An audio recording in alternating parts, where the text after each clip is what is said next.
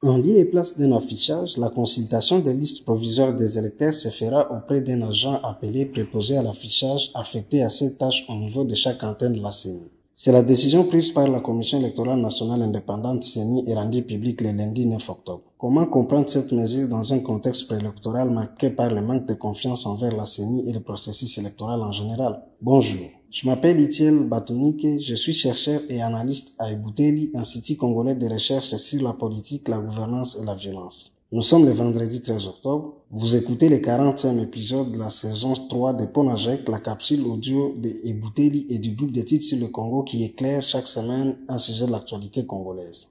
Le processus électoral en cours en République démocratique du Congo souffre d'une crise de confiance depuis son démarrage. De la recomposition de la Cour constitutionnelle à la constitution du fichier électoral en passant par la mise en place des animateurs de la CENI et les réformes électorales, l'opposition politique et quelques organisations de la société civile ont critiqué un processus électoral conduit dans l'opacité et le manque de consensus.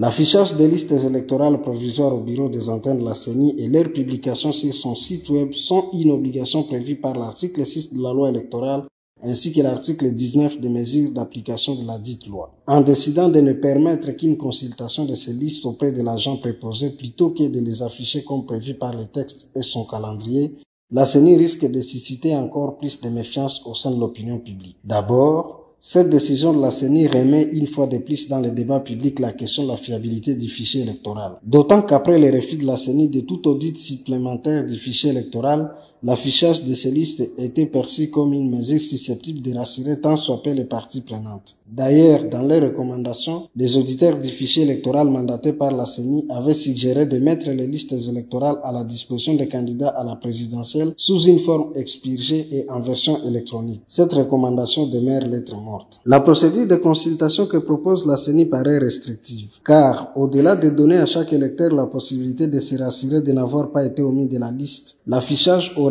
aussi permis à tout citoyen de relever les cas des électeurs inscrits irrégulièrement sur sa liste et d'introduire auprès du préposé une réclamation même contre les cas d'un tiers. En instituant la consultation plutôt que l'affichage des listes électorales, la CENI risque de décourager plus d'un électeur. Déjà qu'en ce moment, les antennes sont sollicitées par les électeurs en quête de pour remplacer leur carte d'électeur devenue illisible. Cette procédure de consultation leur rendrait la tâche encore plus compliquée. Cette décision de la CENI s'écarte également des principes de gestion, de surveillance et d'observation des élections dans les pays de la SADC. Ces principes recommandent notamment qu'une durée suffisante et raisonnable soit allouée à une inspection publique de la liste électorale pour des objections probables et les dénouements de protestations. Ne pas afficher les listes provisoires des électeurs cacherait-il une volonté de ne pas exposer d'éventuelles irrégularités du fichier électoral? Cette décision de la CENI ne trahit pas l'incapacité managériale, technique et financière de la Commission électorale à imprimer ces listes et à les déployer jusque dans ses antennes. En tout cas, cette décision de consultation intervient avec un retard depuis des deux semaines si l'on s'en tient au calendrier de la CENI. De même, près de huit jours après la prise de cette décision, aucun élément relatif à ces listes n'a été publié sur son site Internet. Enfin, cette décision met en lumière les risques de déboucher sur des résultats électoraux controversés à la suite d'une multitude d'irrégularités sur le parcours. Si la CENI se trouve aujourd'hui dans l'incapacité de respecter les prescrits de la loi sur les listes électorales provisoires, comment peut-elle garantir que cette fois elle respecterait l'obligation d'afficher les résultats bureau par bureau? En attendant, vous pouvez recevoir PONAGEC chaque vendredi sur votre téléphone en envoyant GEC au plus 243 894 110 542 à bientôt.